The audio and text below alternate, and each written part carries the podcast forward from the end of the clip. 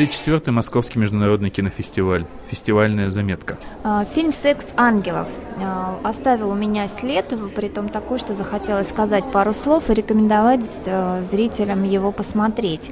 Это из испанско-бразильская работа, э, и шла она в разделе «Секс, еда, культура, смерть», то есть не конкурсный, вне конкурсный фильм.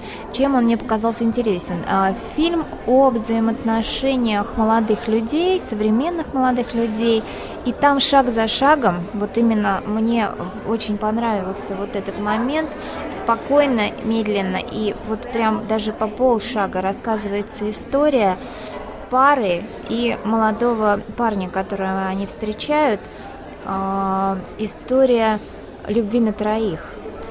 Я немного видела хороших фильмов на эту тему, и вот это тот случай, когда, э, ну я пошутила, собственно, все в Швецию, да, все в Швецию, э, потому что вот, собственно, на этом фильме понимаешь, что возможно все, и э, не осуждаешь это все.